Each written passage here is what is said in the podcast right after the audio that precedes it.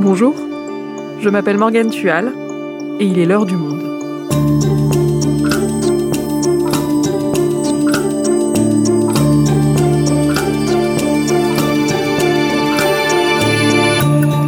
Aujourd'hui, pourquoi les journalistes d'Europe 1 se sont-ils mis en grève il y a quelques jours? Une première dans l'histoire de cette radio. Pour eux, la menace a un nom, Vincent Bolloré, qui en est devenu le premier actionnaire.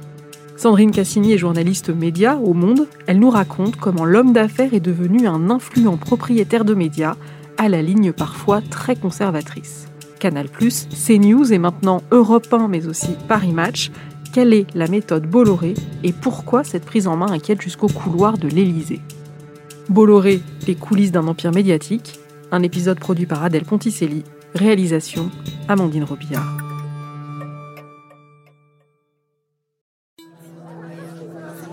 Nous sommes mercredi 30 juin.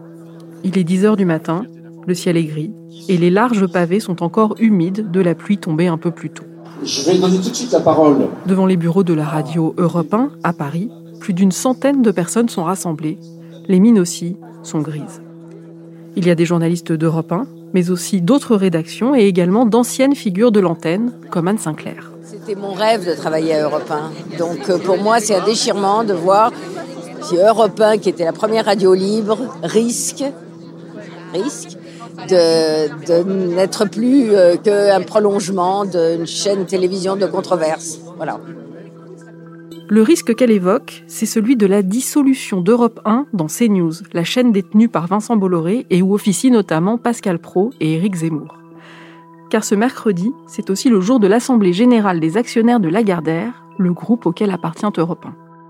Cette assemblée entérine un changement majeur, la fin du pouvoir absolu d'Arnaud Lagardère au profit de son premier actionnaire, Vincent Bolloré.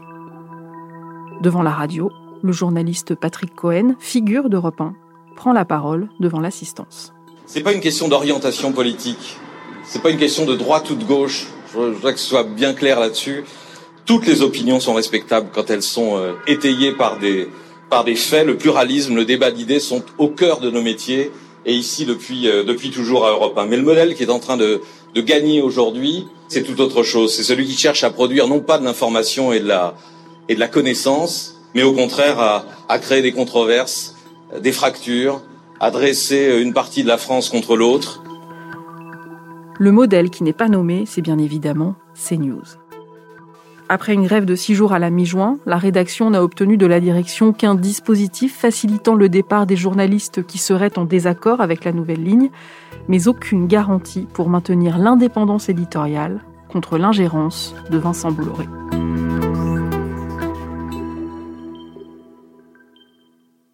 Sandrine, les salariés d'Europe 1 se méfient de Vincent Bolloré. Tu vas nous expliquer en détail les raisons de cette méfiance.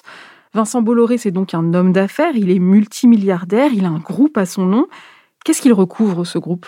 Eh bien aujourd'hui, Bolloré, c'est un multimilliardaire qui a euh, un empire assez important dont la tête de proue s'appelle Vivendi, premier groupe de communication euh, en France, notamment propriétaire euh, de la télévision payante Canal+, qui était jusque-là actionnaire de Universal Music. Ils ont aussi CNews et euh, l'agence de communication Avas. Donc c'est très important. Vincent Bolloré, il a aussi un immense empire en Afrique, présent dans la logistique, tout un tas d'activités euh, très diverses. Et il avait aussi, il était connu pour les voitures euh, Autolib à Paris. Aujourd'hui, c'est la 14e fortune de France selon le magazine Forbes. Son patrimoine s'élèverait à 7 milliards d'euros selon le magazine. Et comment il s'est construit cet empire, comme tu dis? Alors la particularité de Vincent Bolloré, c'est qu'il est issu d'une grande famille française euh, industrielle. C'est un empire qui va avoir 200 euh, ans l'année prochaine, donc c'est pas d'hier. Mais sa particularité, c'est que quand il était petit, en fait, son père était, qui était un grand mondain, était au bord de la ruine. Donc c'est un empire qui a failli disparaître euh, corps et bien à la fin des années 70, au début des années 80, que Bolloré va s'employer à rebâtir. Et un des derniers actifs qui restait, qui est le plus connu pour le grand public français, ce sont les feuilles OCB qui ont notamment servi à, rouler des cigarettes. Il faisait aussi du papier Bible. Et le B de Bolloré, le B de OCB, par contre, c'est euh, le B de Bolloré. Donc il est reparti un petit peu de zéro et c'est quasiment cette faillite qui a été le moteur euh, de la reconquête de Vincent Bolloré et donc de cette famille dont l'histoire aurait pu se terminer euh, il y a maintenant 40 ans. Et alors comment il a fait pour rebâtir cet empire en ruine? Eh bien, il a euh, employé une méthode qu'il va réussir euh, toute sa carrière. Il s'agit de repérer des entreprises qui sont soit mal gérées, soit au capital très éclaté, ou des gens se disputent, bref, qui ont des faiblesses. Donc, euh, il arrive dans ces entreprises, il en repère le potentiel, il achète une part du capital, il arrive au conseil d'administration et en général, de manière amicale ou inamicale, il en prend le contrôle temps en temps, euh, ça ne marche pas. Ça marche ça marche pas. Une des histoires les plus connues et qui lui vaut une haine aujourd'hui féroce de la part de Martin Bouygues, un autre grand industriel avec lequel euh, il était en CM1 quand même, ils ont partagé les mêmes bancs d'école. Ça, ça, se passe en 1997. Martin Bouygues est à la tête de son empire de BTP, il est propriétaire de TF1. Et Vincent Bolloré euh, achète des parts, des, titres sur le marché, car l'entreprise est cotée, donc il peut tout à fait prendre une participation. Donc il prend une participation sans le dire à Martin Bouygues, assez importante, de 8%. Et puis un jour, il l'appelle et lui dit, bah écoute, très cher Martin, j'ai 8% de ton capital, mais ne t'inquiète pas, je suis là, je suis ton ami. Bon, au téléphone, euh, on est assez surpris, on doute un peu, mais bon, voilà, pourquoi pas. Sauf qu'il s'avère que euh, l'intention de Vincent Bolloré n'est pas juste d'être un ami euh, gentiment assis à la table, mais de prendre tout simplement le contrôle du groupe. Donc s'ensuit une bataille assez homérique entre les deux hommes. Il emploie des méthodes de déstabilisation pour essayer de faire vaciller la direction de Bouygues. Finalement, les Bouygues arrivent à se défendre. Finalement, Bolloré se résout à partir, en fait, revend sa part avec une plus-value. Et on en parle aujourd'hui avec des dirigeants de Bouygues qui ont connu cette époque-là 20 ans plus tard. Ils vouent une haine, euh, une haine sans limite à Vincent Bolloré euh, qui a failli bien les éjecter euh, de leur propre maison.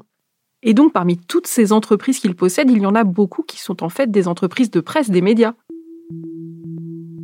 En fait, il a débuté euh, dans cette activité, euh, les médias, la, presse, au début des années 2000, euh, avec des chaînes de, la TNT. Il avait Direct Star et Direct C'était deux toutes petites chaînes dont personne ne se souvient aujourd'hui. Et ces deux chaînes, il a l'idée assez maligne de les revendre très cher à Vivendi en 2013. Et plutôt que de se faire payer en argent, il se fait payer en titres.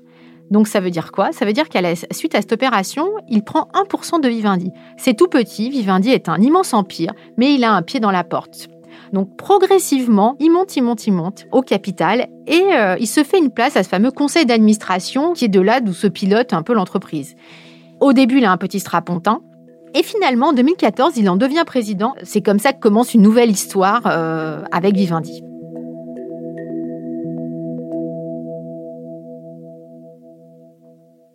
Et alors, comment ça se passe l'arrivée de Vincent Bolloré dans le groupe Vivendi et donc Canal Quels sont les effets sur les rédactions? Au début, c'est un peu indolore. Mais assez vite, il va avoir des petits signaux faibles qui montrent que Bolloré ne va pas rester les bras ballants. Le premier signal faible, c'est en 2014, quand Zemmour tient dans la presse italienne des propos assez ambigus sur les musulmans.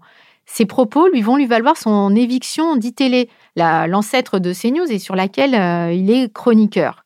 Alors, bizarrement, Vincent Bolloré va s'en émouvoir auprès de l'ancien euh, directeur général de l'époque, qui est Rodolphe Belmer. Il dit à Rodolphe Belmer, mais écoute, euh, tu aurais dû me prévenir euh, que tu mettais le chroniqueur dehors. Donc Rodolphe Belmer, lui, est un peu estomaqué. Il se dit, c'est pas des considérations d'actionnaire, non pas qu'il n'ait pas le droit de savoir, c'est juste que c'est la vie normale d'une entreprise. S'il doit se mêler jusqu'au chroniqueur, on n'a pas terminé. Donc cet épisode, sur le moment, passe complètement inaperçu.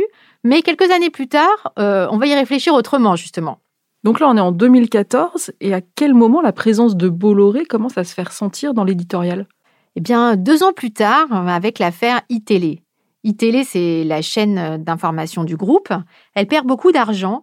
Vincent Bolloré veut mettre à l'antenne Jean-Marc Morandini, qui est à l'époque mis en examen pour corruption de mineurs. C'est un proche de Vincent Bolloré. Vincent Bolloré lui a promis qu'il viendrait à l'antenne. C'est un conflit inédit qui secoue l'une des grandes chaînes françaises d'information. Les salariés d'ITélé viennent d'entamer aujourd'hui leur quatrième semaine de grève. Tous dénoncent la violence des méthodes de la direction du groupe Bolloré. Mais à la tête de Canal+, on, on ne vacille pas, on ne cède pas. On n'a pas du tout envie de donner raison aux journalistes. Et un bras de fer euh, interminable commence qui s'avérera très douloureux pour la rédaction puisqu'une trentaine euh, de personnes euh, partiront et que finalement, c'est là que débutera la transformation d'ITélé en CNews que l'on connaît aujourd'hui. Donc iTélé devient CNews avec un positionnement éditorial très conservateur, et c'est là qu'officie aujourd'hui Éric Zemmour. C'est Vincent Bolloré qui l'a rappelé à l'antenne? Tout à fait. Alors, Éric Zemmour, c'est une idée qui arrive en 2019. On ne sait pas vraiment si c'est Bolloré qui a décroché son téléphone pour appeler Éric Zemmour, c'est quand même pas son rôle, faut pas exagérer. Mais en tout cas, c'est euh, il le reçoit avec euh, Serge Nedjar, qui est le patron de la chaîne, pour euh, signer son contrat et s'entretenir avec lui euh, de sa présence à partir de septembre 2019, une heure chaque soir, à l'antenne de CNews. Ce qui est quand même un rôle très particulier pour un premier actionnaire d'une chaîne de télé. Mais alors le fait pour Vincent Bolloré d'avoir fait de CNews une chaîne très à droite avec des chroniqueurs comme Zemmour, est-ce que c'est un choix idéologique ou est-ce que c'est juste une stratégie commerciale? Bien, on ne sait pas vraiment, c'est certainement un peu des deux. Ce que l'on sait, c'est que c'est un modèle qui existe aux États-Unis qui s'appelle euh, Fox News et qui est un modèle euh, qui a marché. L'idée, c'est quoi? C'est qu'une chaîne d'information, c'est très cher à produire. Donc pour que ce soit moins cher, on fait des plateaux avec des gens qui viennent, qui discutent. Et pour attirer de l'audience, ce qui marche, ce sont les propos euh, très clivants, euh, le buzz, euh, le clash. c'est ça qui marche. C'est comme ça que Fox News marche. Et c'est comme ça que Fox News aux États-Unis a dépassé CNN. Donc quand Bolloré arrive, lui dit, en tout cas c'est ce que disent ses proches aujourd'hui, Bon, bah, aujourd'hui, le paysage médiatique est principalement à, gauche. Nous, on va prendre un créneau qui est inoccupé, alors qu'il y a un public pour cela, qui est plutôt à droite, très à droite. Et euh, surtout, on va réduire les coûts. Donc, la chaîne est surtout occupée par des plateaux où euh, il y a un animateur qui est quasiment euh, un éditorialiste, puisque ce sont des animateurs très, très engagés dans ce qu'ils disent, et des plateaux où on s'invective, euh, on lance des choses, euh, bref, ça bouge, et quand même, ça attire du public. Lui, qu'est-ce qu'il en pense? On sait, selon ses proches, qu'il a un ancrage plutôt conservateur, il est très catholique, ça on le sait. On va dire que l'un dans l'autre, il s'y retrouve, quoi. Et commercialement, on peut dire que ce positionnement a payé puisqu'en mai dernier, CNews a fait ses meilleures audiences et a même détrôné BFM TV, qui était jusqu'ici leader des chaînes d'infos en continu. Alors commercialement, pas encore, mais en tout cas en termes d'audience, c'est une réussite. Ça a énormément augmenté depuis un an. Et le problème, c'est que commercialement, il faut attirer des annonceurs. Et jusque-là, les annonceurs étaient un petit peu frileux, notamment autour de l'émission euh, d'Éric Zemmour, qui est une émission euh, très clivante. Donc il n'y a pas vraiment de pub sur cette euh, partie de soirée. Ceci dit, entre la baisse des coûts et le fait que finalement euh, les, annonceurs commencent à revenir, effectivement, ils pourraient atteindre l'équilibre euh, dès l'année prochaine, alors que jusque-là, iTélé puis CNews ont toujours perdu de l'argent. Donc le pari, aujourd'hui, est quand même en passe de réussir. Et comment Vincent Bolloré il est perçu dans le groupe Canal, à CNews par exemple? Alors la particularité, c'est qu'il n'a pas de titre de dirigeant. Sauf qu'en réalité, c'est euh, le vrai patron. C'est quand même lui dans le groupe. C'est quelqu'un qui a comme vertu cardinale la loyauté. C'est vraiment quelque chose qu'il demande à ses équipes. C'est-à-dire, avant la compétence, évidemment la compétence est importante, mais c'est d'abord de lui être très, très, très loyal. C'est quoi l'esprit canal? Ben, C'est un esprit euh, de découverte, d'ouverture, euh, d'initiative parfois un peu trop de dérision. Je préfère quand ils sont plus dans la découverte que dans la dérision, parce que parfois c'est un peu euh, blessant ou désagréable. Mais ils vous font pas toujours rire Je trouve que se moquer de soi-même, c'est bien. Se moquer des autres, c'est moins bien. Donc on en a eu des exemples et des contre-exemples ces derniers mois assez spectaculaires, et notamment lorsque Sébastien Toen, qui est un humoriste de Canal+, a fait un sketch humoristique sur Pascal Pro, qui est l'animateur euh, phare de CNews et qui lui a valu euh, tout simplement un licenciement. Licenciement qui a généré une fronde. Donc là, qu'est-ce qui s'est passé? Et c'est là où on a vu euh, que cette loyauté entrait en jeu. La rédaction de, sport de Canal Plus a signé une pétition pour soutenir Sébastien Toen, puis un autre présentateur qui avait été licencié. Stéphane Guy. Et cette pétition a valu euh, de nombreux licenciements ou euh, ruptures conventionnelles de contrat à plein de journalistes de la rédaction sport de Canal+. Il y a un climat de peur et de terreur qui règne depuis euh, qu'il a mis en place cette entreprise de déstabilisation de la rédaction. Et j'imagine que c'est tout ça qui explique les craintes des salariés d'Europe 1 et leur mobilisation. Tout à fait. C'est à la fois la ligne de CNews, donc euh, très conservatrice, euh, plus euh, ces méthodes qu'on a vues fraîchement appliquées à la rédaction sport de Canal qui effrayent la rédaction, même si évidemment dans le passé, le climat n'était pas complètement apaisé.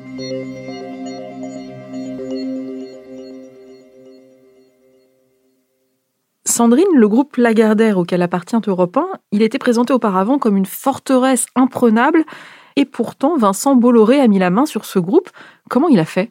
Effectivement, jusqu'au 30 juin, Lagardère et donc son gérant Arnaud Lagardère étaient protégés par le statut de, la commandite. La commandite, c'est un vieux statut euh, de société qui est plus tellement usité aujourd'hui, qui rend le patron inexpugnable. Donc il est sans contre-pouvoir, il n'a pas écouté ses actionnaires, euh, personne ne peut le déloger. Et c'est ce qui le protège, lui, puis avant son père, depuis 92. Et c'est Arnaud Lagardère lui-même qui euh, a rendu les clés de cette forteresse le 30 juin dernier. Et voilà, ce que plein de gens rêvaient de faire, euh, Vincent Bolloré l'a fait. Et comment il a réussi? Eh bien, il a profité d'un moment de faiblesse d'Arnaud Lagardère. Alors, Arnaud Lagardère était surendetté il était euh, titillé par un fonds activiste qui n'arrêtait pas de lui demander des comptes. Donc c'est lui-même qui est allé demander de l'aide à Vincent Bolloré. Vincent Bolloré, qui euh, surveillait l'affaire depuis des années, qui attendait son heure, ne s'est pas fait prier pour venir. Et il est venu euh, de manière assez spectaculaire et beaucoup plus que ce qu'en attendait Arnaud Lagardère. Arnaud Lagardère pensait qu'il allait prendre 5% du capital. Il en a pris 10 comme ça sans crier gare. Donc là, Arnaud Lagardère, c'était l'année dernière, il s'est dit oulala, mais euh, est-il euh, si gentil que ça Et ne va-t-il pas faire ce qu'il a déjà fait euh, dans de nombreuses entreprises, à savoir ne va-t-il pas tout simplement vouloir prendre le pouvoir, mon groupe, moi-même, etc., et puis me mettre dehors? Donc Arnaud Lagardère laisse entrer Vincent Bolloré, mais finalement il prend peur. Et qu'est-ce qui se passe ensuite? Eh bien, alors là, effectivement, il a peur, donc euh, il fait appel à un autre ami, Bernard Arnault, encore plus riche, là qu'il fait venir sans en parler à Vincent Bolloré. Donc Bernard Arnault, c'est le fondateur de LVMH qui pèse 100 milliards d'euros. Donc il a aussi bien les sacs Louis Vuitton, il est aussi présent dans la presse parce qu'il a les Échos et le Parisien. C'était là toujours l'année dernière. Il le fait rentrer dans sa commandite. C'est la société qui protège ce statut euh, de forteresse imprenable. Et là, la situation se fige. Donc pendant plusieurs mois, on regarde comment euh, est-ce qu'il va y avoir une grande bataille entre Vincent Bolloré et euh, Bernard Arnault? Parce que si Arnaud Lagardère est surendetté et faible, ce n'est pas le cas de Vincent Bolloré. Et donc le 28 avril dernier, calumet de la paix allumé entre les protagonistes qui finalement arrivent à un accord. Personne ne s'est vraiment battu, en tout cas euh, pas en public. Tout le monde trouve un terrain d'entente. Arnaud Lagardère accepte d'abandonner la commandite en échange euh, de 200 millions d'euros d'actions. Donc pour lui, ça lui permet de régler ses dettes personnelles, de ne plus avoir euh, les banques euh, aux trousses, on va dire. Et pour Vincent Bolloré, comme pour Bernard Arnault, comme pour les autres actionnaires, ça leur permet d'avoir voix au chapitre dans la gestion du groupe. Est-ce que ça veut dire que désormais Vincent Bolloré a la main sur Europe 1 Alors, c'est toute la question et il n'y a pas de réponse simple parce que officiellement, Arnaud Lagardère maintient que c'est lui qui est aux commandes. D'ailleurs, c'est toujours lui le PDG. Vincent Bolloré n'est que, que, mais quand même le premier actionnaire de Lagardère. Rappelons juste pour faire un petit parallèle que chez Vivendi, il est aussi le premier actionnaire, il a 27% du capital, mais il y fait la pluie et le beau temps. Donc, euh, on pourrait dire que chez Lagardère, ça pourrait être la même chose. Ce qu'on voit poindre chez Europe 1 depuis euh, quelques semaines, on a vraiment l'impression, et d'ailleurs, euh, selon nos infos, c'est quand même eux qui sont à la manœuvre, que toutes les décisions euh, voulues, en tout cas la stratégie voulue par Vincent Bolloré euh, ces derniers mois, est mise en application aujourd'hui. Qu'est-ce qui se passe chez Europe 1 La grille va quand même changer à la rentrée et on va voir émerger des figures de CNews qui vont prendre du poids. Sonia Mabrouk, qui animait déjà l'interview politique de la matinale, va prendre une émission en plus qui va être le grand rendez-vous. La matinale sera animée par Dimitri Pavlenko. Inconnu euh, jusque-là, il a surtout la particularité d'être euh, l'un des contradicteurs, entre, guillemets, de Éric Zemmour dans Face à l'info. Alors Arnaud Lagardère, quand on lui pose les questions, il dit « Ah non, mais euh, Dimitri Pavlenko, n'oublions pas que nous l'avons embauché d'abord chez Radio Classique. » Évidemment, aucun, aucun rapport avec Zemmour, mais quand même, le hasard fait bien les choses. Et surtout, Laurence Ferrari va codiffuser une émission à la fois sur Europe 1 et à la fois euh, sur CNews. Donc, même si officiellement Arnaud Lagardère commande, force est de constater qu'il met en place la stratégie de synergie qu'avait imaginé Vincent Bolloré l'année dernière quand il, quand il s'intéressait déjà à Europe 1. Et tout ça, ça se passe quand même à un an de l'élection présidentielle. Est-ce que ça peut avoir un impact? Euh, l'impact, c'est toujours difficile à mesurer. L'impact d'un média euh, sur l'élection, euh, bon, on sait que c'est une matière vraiment fragile. D'ailleurs, on l'a encore vu au régional, on l'avait vu en 2005 au moment du référendum sur l'Europe. Ceci dit, ça inquiète, c'est-à-dire que c'est l'émergence d'un pôle très à droite qui peut émerger. Europe 1, sa ligne va visiblement changer. Il n'y a pas que ces médias-là qui sont présents dans le groupe, il y a aussi JDD et Match. Donc, à l'Élysée, évidemment, on regarde ça de près et évidemment, on s'inquiète. N'oublions pas que l'année dernière, ils étaient déjà contre la vente d'Europe 1 à Vincent Bolloré. Vente qui avait été interrompue, on ne sait pas comment, mais euh, chez Vivendi, on disait le château est intervenu. Donc, c'est tout sauf neutre ce changement de ligne euh, non dit mais quand même perceptible euh, chez Europe 1 et cette montée en puissance de Vincent Bolloré dans le groupe. Alors, quel est l'objectif de Vincent Bolloré? Honnêtement, on n'en sait rien. Que ce soit commercial, euh, tactique ou idéologique, euh, c'est très difficile à dire. en tout cas, l'une de ses ambitions, c'est d'être un acteur d'influence euh, majeur. Il a racheté Prisma. Prisma, c'est un petit groupe de presse magazine, mais il y a quand même quelques titres un peu influents, comme comme voici, ça a l'air de rien, mais la presse People, ça, ça a toujours un rôle euh, pendant l'élection. Ils ont le magazine Capital. Mais surtout, ils ont été aussi candidats au rachat de M6, qui est pour le coup un acteur assez important du monde médiatique euh, avec euh, RTL. Donc, quoi qu'il arrive, on n'a pas fini d'entendre parler de lui. Merci Sandrine. Merci Morgane.